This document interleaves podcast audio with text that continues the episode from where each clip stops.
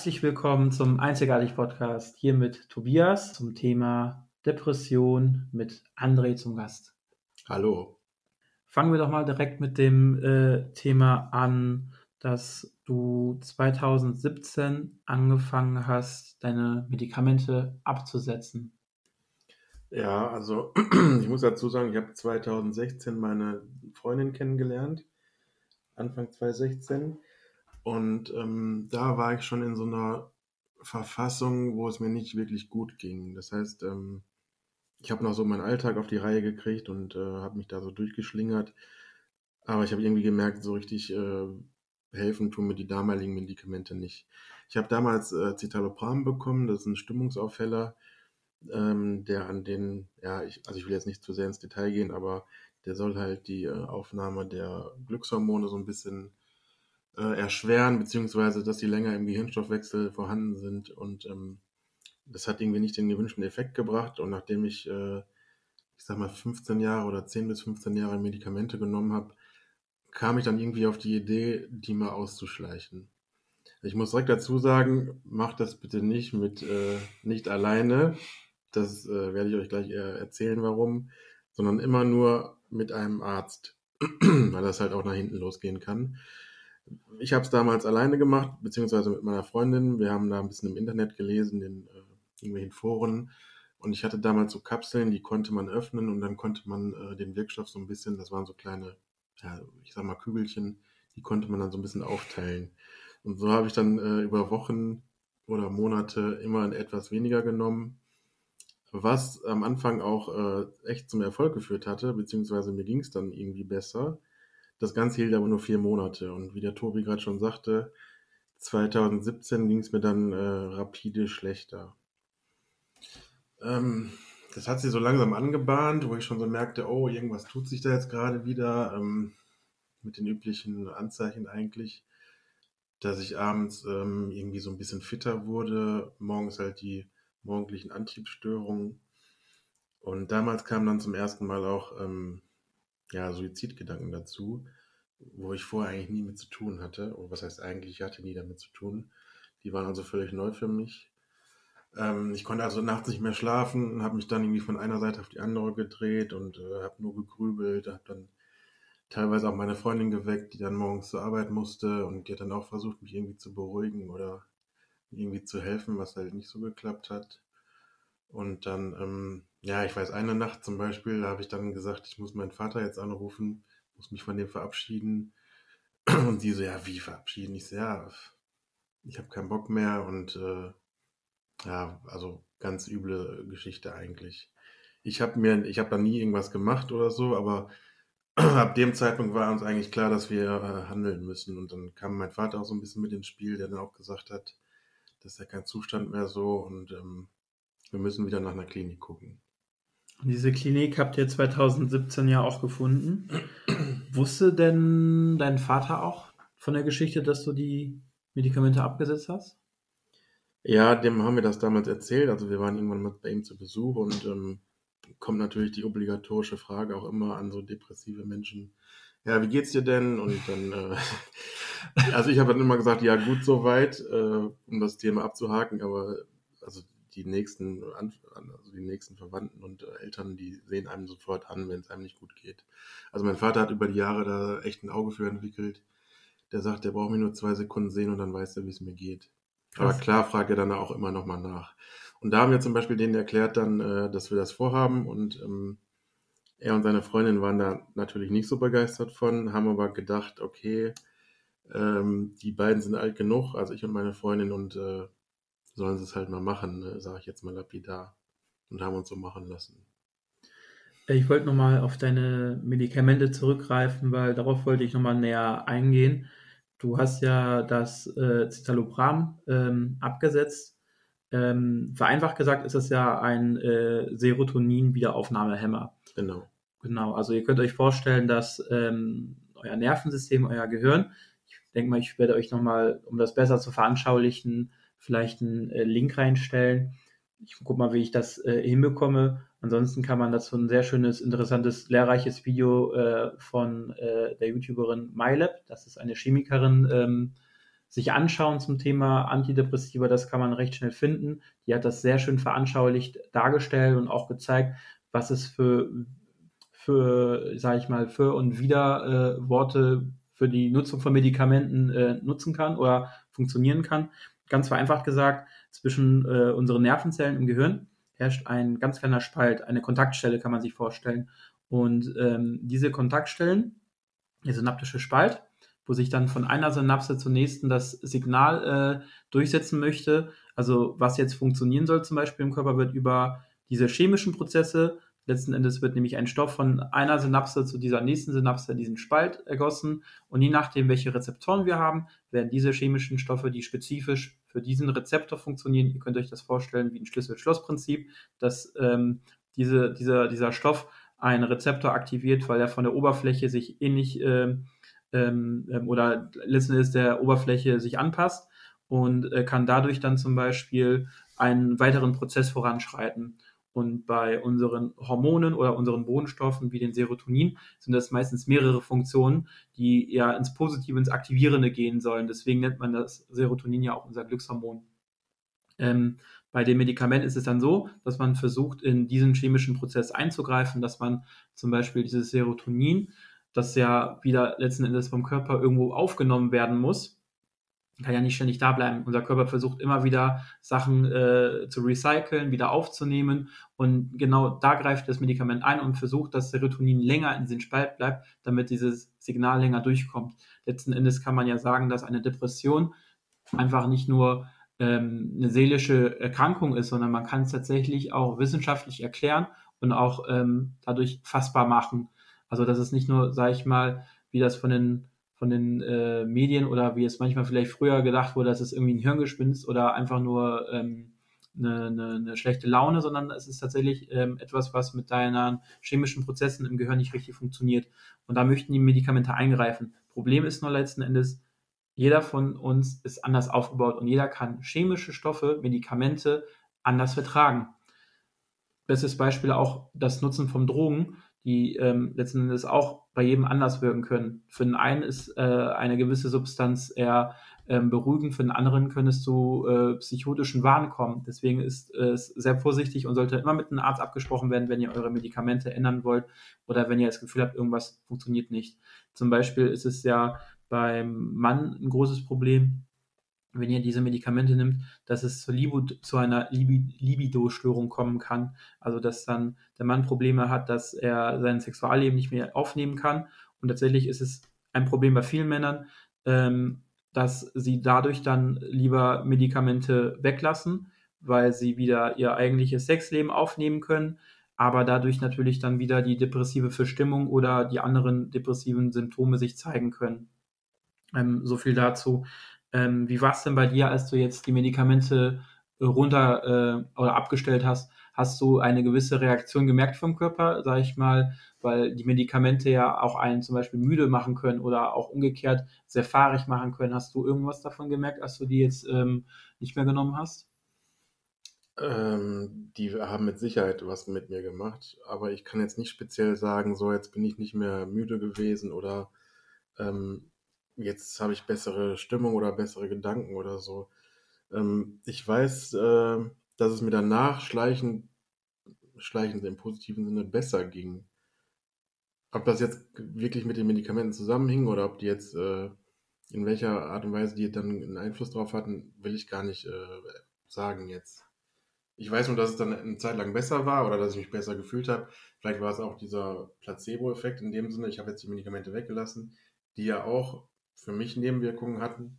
Und ähm, ja, wie gesagt, das ging dann zwei, drei Monate gut und dann war, äh, war es umso schlimmer wieder. Gut, es wird sich sehr viel schlimmer. Ja. Und dann wurdest du ja oder hast dich ja selber in eine Akutstation ähm, einweisen lassen. Eine Akutstation ist dann eine geschlossene oder ist es eine offene Station? Akutstation war in diesem Fall eine geschlossene. Ähm, aber da muss ich ein bisschen weiter ausholen. Und zwar kam das so, dass äh, mein Vater kam dann zu uns nach Ratingen. Morgens hat dann gesagt, komm, wir fahren jetzt in die Klinik. Ich so, wie Klinik und so, ne? Ich will auch gar nicht. Das ist ja auch nochmal so ein Punkt. Ähm, man weiß, es geht einem scheiße und äh, man weiß auch, dass es zu Hause nicht mehr geht. Aber in eine Klinik will man dann doch auch nicht, weil, ähm, ja, weil es halt dieser Klinik-Alltag dann wieder ist. Ne? Man weiß, man hat Therapien, die auch nicht immer Spaß machen. Äh, da sind fremde Leute, die man erstmal kennenlernen muss. Und ähm, klar, man ist halt lieber zu Hause. Ne? Aber ich habe mich dann irgendwann dem Ganzen, äh, sag ich mal, gebeugt und bin dann auch mitgefahren. Meine Freundin war damals auch total fertig. Die ist dann auch morgens an dem Tag nicht arbeiten gegangen. Und wir sind dann ähm, sind dann noch zu meinem äh, damaligen Psychiater nach Düsseldorf gefahren, haben eine Einweisung geholt, beziehungsweise hatten ihn nochmal um Rat gefragt, was man jetzt machen kann. Ob er die Medikamentenumstellung oder neu, äh, ja, Neuansetzung macht oder, oder nicht. Und durch die Suizidgedanken war ihm das halt zu heikel und er hat gesagt, nee, das äh, machen Sie lieber in einer stationären Behandlung. Ja, und dann sind wir da beide irgendwie heulend auch raus aus dem Termin und äh, weil für uns dann klar war, ich muss jetzt das erste Mal seit mehreren Jahren wieder stationär in eine Klinik. Das heißt, lange ja, Trennung in dem Sinne. Ne? Man hat halt kein Privatleben mehr und trifft sich dann, dann nur auf der Station. Dann sind wir zurück nach äh, Rating damals gefahren und dann haben wir halt in der nächsten Klinik von da angerufen, das war dann Lindorf. Und die sagten mir am Telefon, dass die keinen Platz mehr auf einer offenen frei hätten und zwar hätten die eine Wartezeit von vier bis sechs Wochen. Und äh, mein Vater hat da im Hintergrund schon gesagt, nee, auf keinen Fall, äh, wir fahren da jetzt hin, es muss irgendwas passieren. Und dann wurde es halt dann die geschlossene Akutstation, wo ich dann äh, gelandet bin. Da warst du aber nur sechs Wochen. Du hast dich dann nämlich selbstständig entlassen. Ja, das Problem da war, ähm, also jetzt mal abgesehen von der, von der geschlossenen Klinik, dass ich da immer drauf gepocht habe, dass mein Schlafrhythmus wieder in Ordnung kommt. Und die können natürlich nicht sagen, so, wir geben ihnen jetzt äh, Antidepressiva, was beruhigend wirkt für abends, damit sie schlafen, und geben gleichzeitig ein Stimmungsaufhellendes für morgens. Die setzen keine zwei verschiedenen Medikamente gleichzeitig an, weil die dann nicht wissen, was wirkt wie und wie vertrage ich was. Die Wechselwirkung oder sowas. Genau, auch, ne? da, auch das. Und dann haben die halt gesagt, okay, wir konzentrieren uns jetzt erstmal auf den Schlaf. Das heißt, ähm, ich habe dann auch so einen Plan gekriegt über, äh, für die Schlafhygiene. Da waren dann zehn verschiedene Punkte drauf, wie Handy abends weg, kein Fernsehen mehr gucken, eine Stunde vorm Schlafen, kein Kaffee ab nachmittags mehr, keine aufputschenden Energy Drinks und so weiter und so fort. Ähm, da war ich erstmal so ein bisschen geschockt, wie ich den Zettel gelesen habe. Ich sage, wie soll ich das denn alles machen? Ne? Weil zu Hause habe ich dann immer abends im Bett noch Handy gelesen, also im Handy gelesen, im Internet gesurft und das kennt ja jeder. Das sollte halt alles, dann, das, ja, das sollte alles halt wegfallen. Und dann noch in dieser neuen Umgebung, ne? dann hast du noch ein, zwei fremde Leute mit auf dem Zimmer. Genau, und dann ähm, habe ich mich da so ein bisschen eingelebt, sage ich mal. Und einmal die Woche hat man dann ähm, Visite. Das heißt, man kommt dann in ein Zimmer, wo dann äh, zwei, drei Krankenpfleger sitzen, dann behandelnde Arzt, der Oberarzt, und dann wird gefragt, ja, wie geht's Ihnen? Wie waren die letzten Tage? Wie kommen Sie mit der Medikation zurecht? Und da habe ich halt immer gesagt, ja, ich schlafe ja schlecht. Ne? Also ich habe halt immer gesagt, ich schlafe nur irgendwie vier, fünf Stunden und das ist halt äh, scheiße. Und dann haben die halt immer versucht, das irgendwie erstmal zu regeln und dann hat man halt den, das andere vernachlässigt. Ähm, wobei ich sagen muss, wir haben bei, dem, bei der Einweisung schon gesagt, beziehungsweise meine Freundin damals hat gesagt, äh, wir vermuten, dass das beim äh, André auch bipolar sein könnte wir haben dann auch so eine Art Lebenslauf mal von mir geschrieben, haben so die letzten Jahre mal Revue passieren lassen. Und weil sie das auch das Jahr davor mitbekommen hatte, was ich so für Phasen durchlebt habe, da war also, der Sommer war total heftig für sie, weil ich war halt nur unterwegs, äh, weiß ich nicht, Sport gemacht, mit Freunden bis nachts weg, Geld ausgegeben und so. Was ist denn eine bipolare Störung nochmal für die Hörer? Also bei mir war es nicht ganz so heftig, aber so typisch bipolar ist halt, also grundsätzlich erstmal, bipolar ist ja zwei und dann ist es einmal diese krassen Höhen, dass es dir besonders gut geht und dann noch diese heftigen depressiven Phasen, wo es dir richtig schle schlecht geht. Und bei mir hat das immer so monateweise geschwankt. Ähm, typischerweise ist dafür, dass die Leute halt sehr viel Geld ausgeben, sich teilweise überschulden oder teure Autos kaufen, dass sie anfangen, Drogen zu konsumieren, dass die äh, mehrere Beziehungen gleichzeitig führen, also so, ich sage jetzt mal lapidar, das pralle Leben irgendwie so genießen, ohne Rücksicht auf Verluste. Ja. ja. Und äh, die andere Richtung ist halt dann dieses krass Depressive, ne? Und ähm, da hatte meine Freundin halt so ein bisschen darauf hingewiesen, dass das halt so ein bisschen in die Richtung geht. wir hatten auch die Hoffnung, dass die da mal hinschauen genauer, aber es war halt so eine akut äh, geschlossene Station und ich denke, also ich glaube heute, dass die gar nicht dafür ähm, aufgestellt sind, dass sie halt so ins Detail gehen. Meinst, wahrscheinlich sind sie eher dafür aufgestellt, erstmal, wie es ja schon heißt, die akuten Geschichten, wenn jemand äh, Dissoziation, oh, ich kann es gar nicht mehr aussprechen heute, Lass ne? es sein. Lass es sein, es ist schon spät, Leute. Ähm, also, der jetzt akute Symptome zeigt, zum Beispiel Warngedanken oder vielleicht sowas oder halt verletzendes Verhalten, dass man die erstmal runterfährt und äh, still legt. Und wahrscheinlich sind dann ähm, die Geschichten im Detail weiter in der Einzelbehandlung wichtig. Ne? Ja, ich muss auch dazu sagen, da waren schon heftige Krankheitsbilder. Also auch für mich, der schon äh, Psychiatrieerfahrung hatte. Psychotische Patienten oder welche, die sich die Arme aufgeritzt haben. Und also das habe ich dann zum ersten Mal wirklich auch live gesehen. Und das war schon ähm, echt schlimm für mich auch in dem Sinne. Ähm, Genau, und deshalb habe ich mich, wie du eben schon äh, gesagt hast, habe ich mich auch irgendwann dann selbst entlassen, weil es für mich gab es da keine Besserung. Ähm, also ich mache der Klinik an sich oder der Station gar keinen Vorwurf, wie Tobi gerade beschrieben hat. Die gucken halt erstmal, wie, wie kommen die Leute hier an, wie können wir die beruhigen oder wie können wir die so ein bisschen in die richtige Spur lenken. Und da war ich vielleicht jemand, der ähm, was anderes gebraucht hätte zu dem Zeitpunkt. Wie hatte, oder wie, wie ging es dir, nachdem du dich entlassen hast? Wie sah es erstmal für dich danach aus? Also ich habe das, ähm, ich habe da gar keinen Bescheid gesagt, groß aus meiner Familie. Ich habe halt nur mal vorher gesagt, ey, ich komme ja nicht mehr raus. Ne? Ich hatte richtig Angst, dass ich da wochenlang noch bleiben muss, weil mir auch immer versprochen wurde, ja, sobald ein Bett auf der offenen frei ist, werden sie verlegt. Ja, hat aber nie funktioniert. Und in einem Gespräch hatte mir die Stationsärztin dann gesagt, ähm, ja, also wenn ich den Eindruck habe, dass Patienten noch irgendwie suizidal, suizidal sind oder Fremdgefährdung, dann kriegen die ein Psych-KG und dann bleiben die erstmal hier, zwei, vier Wochen. Ich so, okay. Und so Sätze brennen sich natürlich dann so im Gedächtnis ein und ich hatte dann halt mega Angst entwickelt, dass sie das irgendwie auch bei mir dann wahr macht, wobei da gar kein, äh, also gar kein, wie nennt sich das, jetzt fehlt mir das Wort. Keine Gefahr davon Gar keine Gefahr war oder gar kein äh, Anhaltspunkt für war. Und dann habe ich mir irgendwann gedacht, so jetzt äh, gehst einfach mal dahin zu ihr und sagst, du willst entlassen werden auf eigenen Wunsch und mal gucken, was sie macht.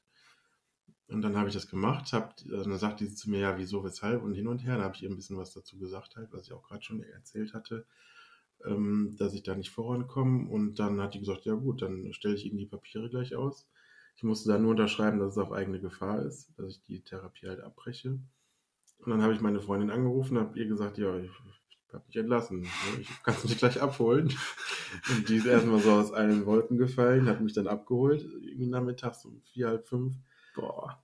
Und dann saß ich bei ihr im Auto und das war eigentlich das, ich lache jetzt darüber, aber das war halt das, das Schlimme oder das Lustige. Ich saß im Auto und habe zu ihr gesagt, ja, pff, jetzt geht's mir hier aber genauso scheiße wieder drin. also, was mache ich denn jetzt hier, ne? Was mache ich denn heute noch? Wie geht's denn jetzt weiter? Und sie hat dann halt das schöne Bild so gefunden, ja, du fühlst dich wahrscheinlich gerade wie so ein Planet im Weltall ne? oder so, ein, so, eine Raumsonne, die ohne Antrieb ist und die halt von einer Ecke so in die andere titscht. Und äh, du weißt nicht wohin. Ne? Sie ist so, unterwegs, ne? Genau, das ist so richtig. Und dann, äh, ja, die nächsten Wochen ging es mir immer noch nicht viel besser, aber ich habe irgendwie dann wieder neuen Mut geschöpft und habe äh, so ein bisschen angefangen, mich zu überrappeln. Bin morgens äh, irgendwie zu einer einigermaßen vernünftigen Uhrzeit aufgestanden, bin irgendwie an den Grünen See gefahren, in Ratingen mit dem Fahrrad da ein bisschen rumgefahren und so langsam, also kleine Schritte ist ja dann, ich habe ja in der Therapie auch ein bisschen was wieder mitgenommen und gelernt. So du hast ja deine Erfahrungen, ne? Also genau, also man, egal wie, wie scheiße das oder wie schlimm das da jetzt war, man nimmt ja überall auch ein bisschen mit. Ne? Man hat ja auch Gespräche mit Psychologen, die dann einen genauer kennenlernen und beobachten und wissen, äh, was, was man braucht. Und dann habe ich mich ja auch so ein bisschen dran gehalten und da äh, geguckt, dass ich auch wieder ähm, auf die Beine komme. Und dann ging es auch wieder gut und dann habe ich auch wieder angefangen zu arbeiten in meinem erlernten Beruf als Werkzeugmechaniker. Du warst aber zu dem Zeitpunkt, was wir glaube ich noch nicht ähm, gesagt haben, berendet tatsächlich auch, ne? Bereits. Genau, das hatten wir ganz vergessen. Ähm, nach der Werkstatt äh, 2013, ja, also mir ging es relativ gut eigentlich, aber es hat aus verschiedenen Gründen dann nicht geklappt, in den ersten Arbeitsmarkt reinzukommen. Und dann wurde mir von der Werkstatt empfohlen, die äh, Rente zu beantragen, die EU-Rente, Erwerbsminderungsrente heißt die ja. Und da war auch wieder mein Vater so ein bisschen, der, ähm, der so ein bisschen äh, gepusht hat, sag ich mal. Der war da relativ begeistert von, sage ich mal, in dem Sinne, weil, er, weil es einfach darum geht, dass ich halt nicht immer von Arbeitslosengeld in Krankengeld und äh, teilweise hatte ich auch mal zwei, drei Monate Hartz IV. Und das ist für jemanden, der eh eine psychische Erkrankung hat, ja eh mega schwer, sich dann darum zu kümmern. Und er wollte einfach, dass ich dann halt äh, abgesichert bin. Und deshalb hat er mich dann so ein bisschen unterstützt bei dem ganzen äh, Vorhaben. Ich war halt nicht so begeistert. Ich war ja damals, äh, mal kurz rechnen, 30, Anfang 30, 32. Ja. Und klar, so als 32-Jähriger, wenn du dann hörst, ja, du kriegst dann jetzt die Rente, wenn du Glück hast, ne, wenn alles gut geht, ist natürlich Horror, ne? Vor allem, vor allem habe ich mir überlegt, ey, was sage ich dann so meinen Freunden und den Leuten, die um mich herum, die gehen alle arbeiten und du sagst ja, ich bin jetzt Rentner.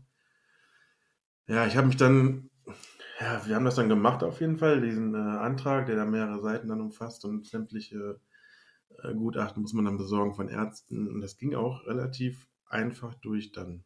Und dann hatte ich 2013 äh, die Rente, inklusive Ausweis. Hat das denn irgendwo irgendwie auch was gebracht? Also einmal natürlich die Last, dass du die ständig äh, beim Arbeitsamt melden musst und dann die ganzen Formulare ausfüllen musst und dies, das und kontrolliert werden muss und alles. Das hat das dir erstmal natürlich alles weggenommen. Hat es denn noch andere Vorteile damit gehabt?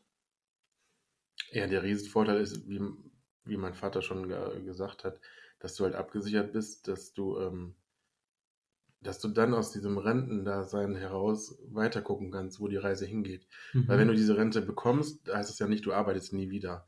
Du, ähm, also ich kann ja weiterhin auf 450 Euro Basis arbeiten. Ich kann die Stunden, die ich arbeiten darf, erhöhen. Das heißt, ich kann beim Rentenamt anrufen und sagen, so und so. Ich fühle mich wieder relativ gut. Ähm, das mache ich jetzt wahrscheinlich nach einem Jahr oder so, je nachdem, wie das weiterläuft.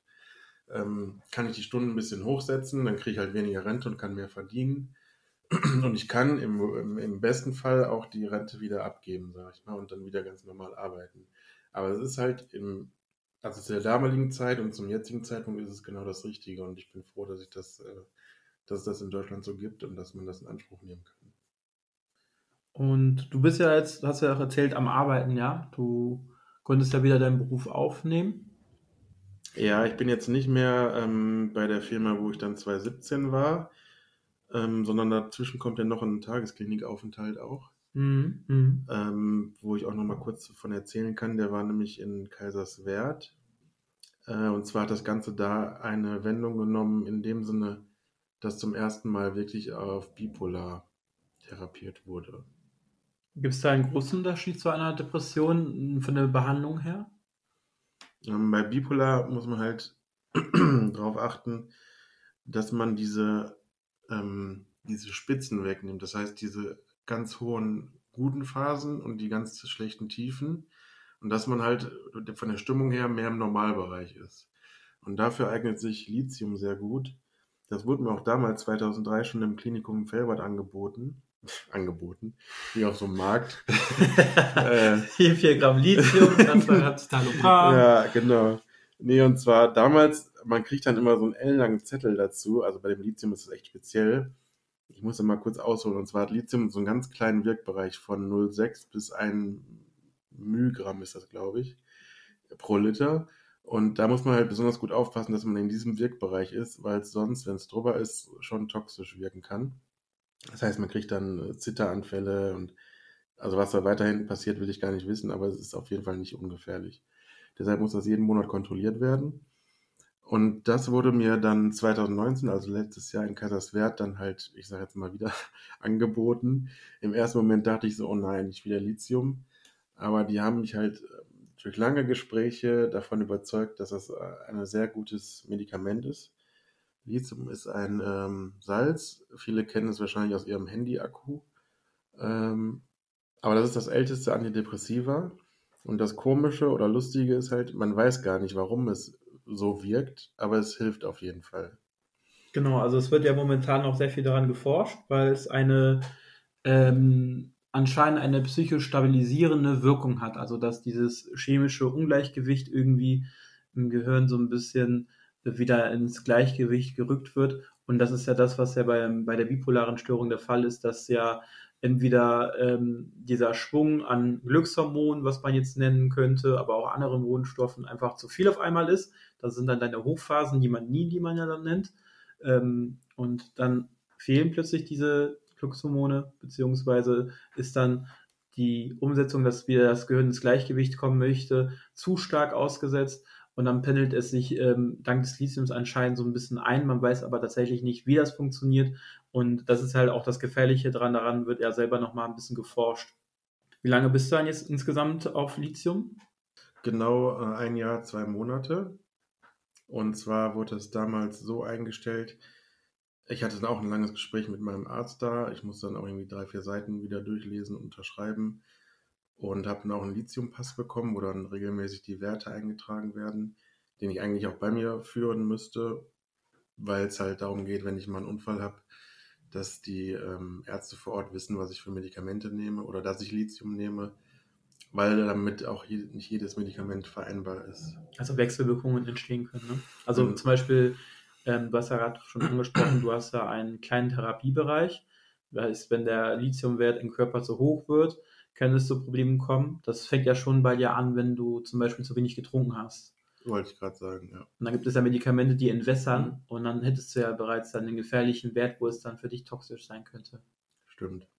Ihr merkt, der Tobi kennt sich sehr gut aus. Ja, wir, wir, wollen ja hier so ein bisschen Aufklärung und Lern Dr. Tobi. Lernkanal betreiben.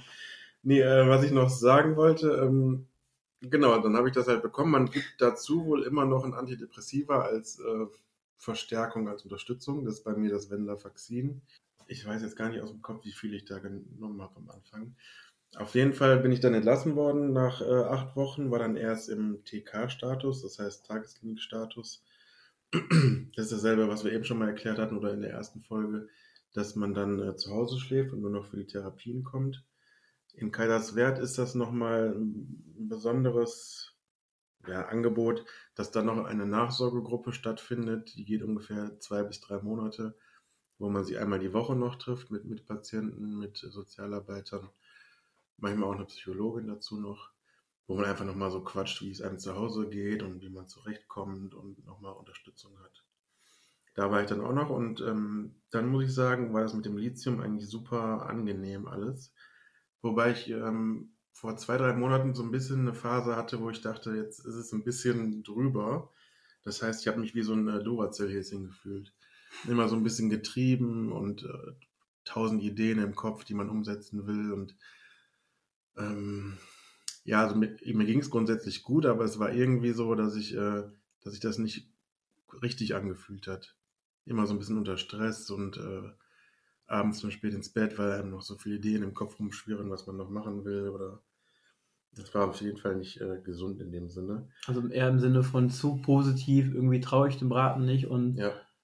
Also es war jetzt nicht, dass ich gedacht habe, oh, ich werde jetzt wieder depressiv, sondern es ging eigentlich in die andere Richtung, dass ich so ein bisschen übernormal war. Und dann habe ich damals mit meinem äh, Psychiater gesprochen, der mich jetzt betreut in Kaiserswerth. Und der hatte gesagt, dann gehen wir mit dem äh, Venlafaxin mal etwas runter. Und dann haben wir das auch gemacht. Wir haben die Dosis halbiert. Das Lithium haben wir so beibelassen. Und ähm, nach drei, vier Wochen habe ich dann wieder mit ihm gesprochen und er fragte, wie es mir geht. Und ich habe dann halt gesagt, ja gut, ist auf jeden Fall jetzt besser, aber es ist halt der Normalzustand. Ne? Also vorher war es schon schöner. das, ich weiß nicht, vielleicht kann man das so ein bisschen erklären, wie wenn jemand so, so ein, ich will ich hatte noch keinen Drogenrausch, aber vielleicht, wenn man sich so ein bisschen high fühlt. Ich weiß es nicht. Auf jeden Fall war ich dann wieder im Normalbereich angekommen und äh, ja, es fühlt sich auf jeden Fall besser an, gesünder. Also du warst jetzt nicht mehr so positiv berauscht, aber eher du ja. konntest äh, das Gefühl haben, dass du deinen eigenen Gedanken auch trauen kannst, in dem Sinne, ne? Ja, ich vergleiche es vielleicht mal mit so einem Alkoholrausch, wenn man so, also jetzt Mut antrinken. Jetzt nicht arschvoll, sondern so gut dabei, ne? Ist man ja gut drauf und fröhlich und alles. Und wenn man dann wieder nüchtern ist, ne? Also ohne Kater. Wenn man dann nüchtern ist, dann so fühlt es sich jetzt im Moment an. Das ist eine interessante Frage. Alkohol und Medikamente ist natürlich keine gute Mischung. Habt ihr verstanden, Leute? Passt auf, wenn ihr Medikamente nehmt. Ähm, mit dem Alkoholkonsum und generell den Konsum von gewissen anderen Stoffen. Jetzt, bist, jetzt hast du ja, oder jetzt gehörst du ja zu den Leuten, die es ja jetzt ja schon eine längere Zeit nehmen und du konntest dich ja jetzt eigentlich einstellen, weil so, so Medikamente für die mentale Gesundheit, also für psychische Erkrankungen, muss man ja über einen längeren Zeitraum nehmen, bis sich erst eine Wirkung zeigen kann und auch langsam wieder aus dem Körper ausschleichen lassen, weil sich ja so eine gewisse Abhängigkeit davon ergibt. Ähm, würdest du meinen, dass du dich jetzt gut fühlst, so wie du jetzt bist? Oh ja, so wie, also so wie ich mich im Moment fühle, so habe ich mich noch, ich will nicht sagen noch nie gefühlt, aber schon lange nicht mehr gefühlt. So stabil und äh, gesund. Hast du noch Suizidgedanken? Nee, gar nicht. Du möchtest sie auch natürlich nicht wieder haben. Hm. Also das war wirklich 2017, da müssen wir selbst nochmal nachgucken. Das war echt so die schlimmste Zeit meines Lebens, diese drei, vier Wochen da. Das wünsche ich auch keinem. Was machst du denn jetzt noch aktuell? Also du bist ja beim Psychiater. Genau, ich bin äh, bei einem Psychiater in Behandlung. Da bin ich einmal im Monat zum Blutabnehmen. Das heißt, da wird der Lithiumwert äh, kontrolliert. Ähm, ansonsten ambulante Therapie mache ich momentan nicht, weil ich jetzt auch keine speziellen Themen habe, wo ich jetzt dran arbeiten müsste. Also klar, wenn man 15 Jahre Therapieerfahrung hat oder oder länger, dann weiß man irgendwann auch, ich will nicht sagen alles, aber man weiß vieles auch, wie man tickt und an welchen Knöpfen man drehen kann. Und also im Moment habe ich keinen Bedarf für eine Therapie. Was wir vielleicht auch gar nicht so großartig erwähnt haben während des Podcasts, ist es ja, dass ja neben der medikamentösen Therapie ja auch viele nicht medikamentöse Sachen probiert hast. Und ähm, da ist es ja auch wichtig für euch, wer jetzt davon vielleicht betroffen ist. Ähm, jeder hat seinen eigenen Weg, wie er ähm, diese Geschichten behandeln kann. Es gibt halt eine Empfehlung von der Weltgesundheitsorganisation, wonach man sich so ein bisschen richten kann oder orientieren kann. Aber letzten Endes, so wie schon vorhin äh, angesprochen, funktioniert jeder Kopf ein bisschen anders und jeder hat einen anderen Werdegang.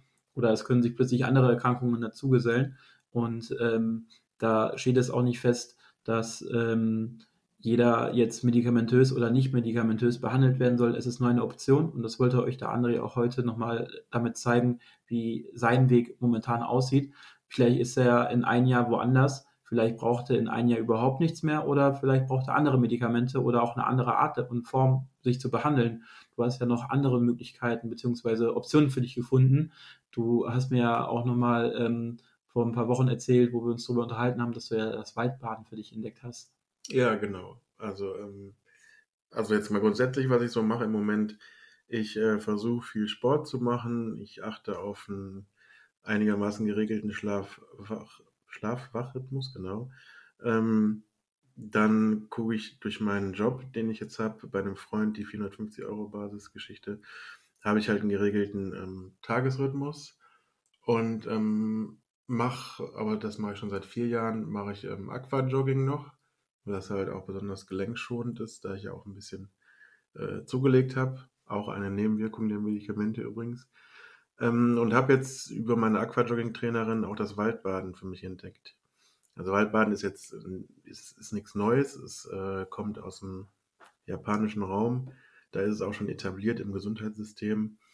Da geht es einfach darum, für zwei, drei Stunden durch den Wald zu laufen, ähm, wir in dieser Gruppe machen das zum Beispiel auch barfuß teilweise, wer möchte.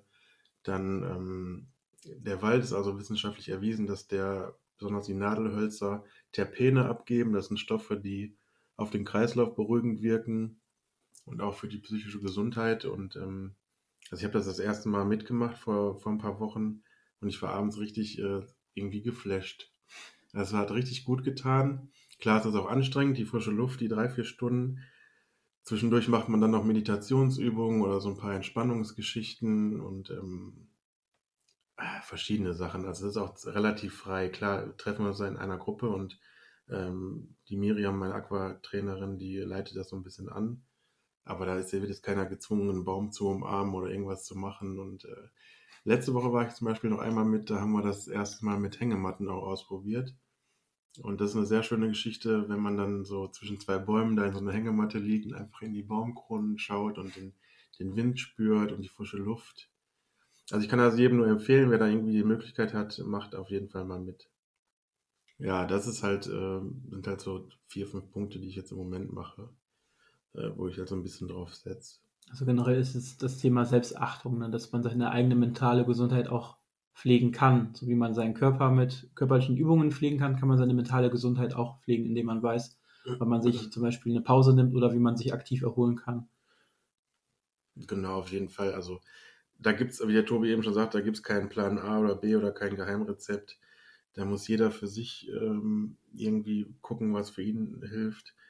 Also was ich für mich halt festgestellt habe, dass Schlaf sehr wichtig ist, dass ich äh, meine sechs, sieben Stunden Schlaf habe die Nacht. Ähm, nicht so viel am Handy rumdaddel. Soziale Kontakte sind sehr wichtig für mich. Äh, also wirklich regelmäßig Freunde treffen. Und wenn man sich wirklich nur auf eine Cola trifft, trifft eine halbe Stunde, Stunde.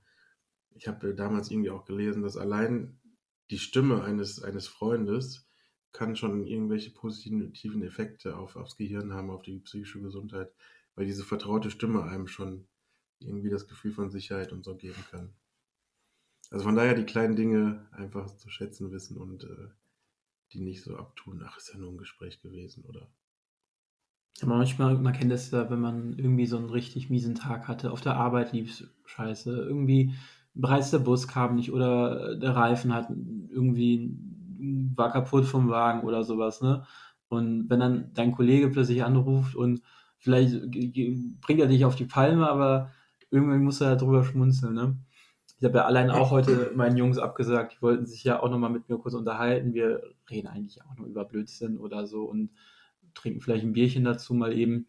Aber das tut schon irgendwo gut, dass man das dann ähm, mit sich machen kann. Ne, Leute, spricht mal ein bisschen mehr miteinander. Das ist schon mal Punkt A vom Plan. ähm, übrigens an die Leute da draußen, möchtest du denen vielleicht noch was sagen, die gerade mit einer psychischen Erkrankung zu kämpfen haben? Das war ja auch das Ziel, weswegen du ja mit mir darüber reden wolltest. Ähm, also ich kann nur sagen, wenn euch irgendwas bedrückt, wenn ihr meint, äh, das ist so nicht mehr in Ordnung, wie es euch geht, dann meldet euch an den bekannten Stellen, an eure, bei eurem Arzt, bei eurem, vielleicht habt ihr einen Psychologen, Psychiater, bei euren Freunden.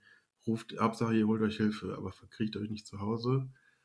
Ähm, die Medikamente sind auch nur eine Hilfe. Also man soll sich da jetzt auch nicht komplett darauf verlassen, dass man jetzt sagt, okay, ich nehme jetzt Medikament XY und dann geht es mir gut.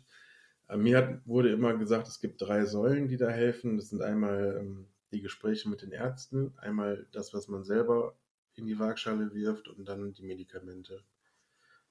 Und das sind so die drei Sachen, die einen da rausholen können. Und vor allen Dingen gibt die Hoffnung nie auf, es äh, geht immer weiter. Krass. Ja. Ja, danke schön Also- nochmal, André. Eine letzte Sache, die ich ja natürlich nochmal ansprechen muss, die wir immer bei uns im Verein machen, ist ähm, das Thema einzigartig. Das ist ja immer so unser Schlussplädoyer. Ich hab's vergessen. Hast du vergessen? Das muss ich spontan machen. genau. Also für diejenigen, die vielleicht das erste Mal zuhören, wir haben immer so einen letzten Spruch, den wir von unseren Leuten erfragen müssen.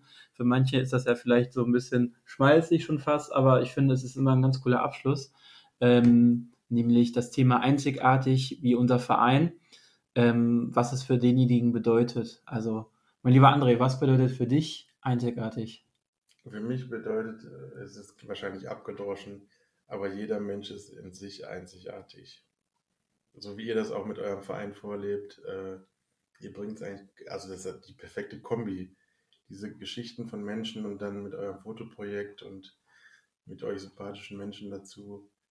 Ähm, jeder Mensch ist auf, auf, auf seine Art liebenswert und jeder Mensch hat, hat seine eigenen Probleme oder sein Köfferchen zu tragen und äh, jeder sollte irgendwie da abgeholt werden, wo er steht und äh, jedem kann auch geholfen werden und schaut nach vorne, genießt das Leben.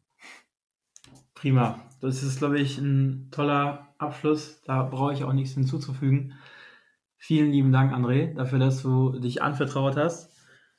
Vielen Dank an alle, die heute nochmal zugehört haben. Ähm, wir möchten das in der nächsten Zeit, wie oft schon versprochen, jetzt öfters äh, durchziehen. Falls ihr Fragen habt, Anregungen habt, schreibt uns gerne auf Instagram, Facebook, über unsere Internetwebseite einzigartig.org. Natürlich ähm, könnt ihr da auch nochmal wegen äh, des Vereins mal nachfragen, den wir jetzt gegründet haben. Ihr könnt da sogar, äh, wenn ihr uns unterstützen möchtet, ähm, T-Shirts, Jutebeutel und Sticker ähm, für uns äh, besorgen. Ja, ich trage sogar gerade eins, um natürlich hier ein André mal zu präsentieren, wie cool die aussehen. Aber ähm, generell Wenn ihr auch selber Ideen habt, mit der ihr einen Podcast mit uns aufnehmen möchtet, meldet euch einfach. Wir sind jederzeit für euch da. Alles klar. Ich wünsche euch nochmal einen schönen Morgen, Mittag oder Abend. Ähm, teilt gerne die Geschichte vom André, wenn ihr anderen Leuten damit unterstützen wollt oder euch selber damit helfen wollt. Ähm, bis zum nächsten Mal. Mach's gut. Ciao. Mach dich auf den Weg deiner ganz eigenen Straße, auf der du weitergehst. Wie diese Seifenblase findest du die Richtung, fliegst ganz allein, verdrängst die Dunkelheit, bis da nicht weniger bleibt als das Licht.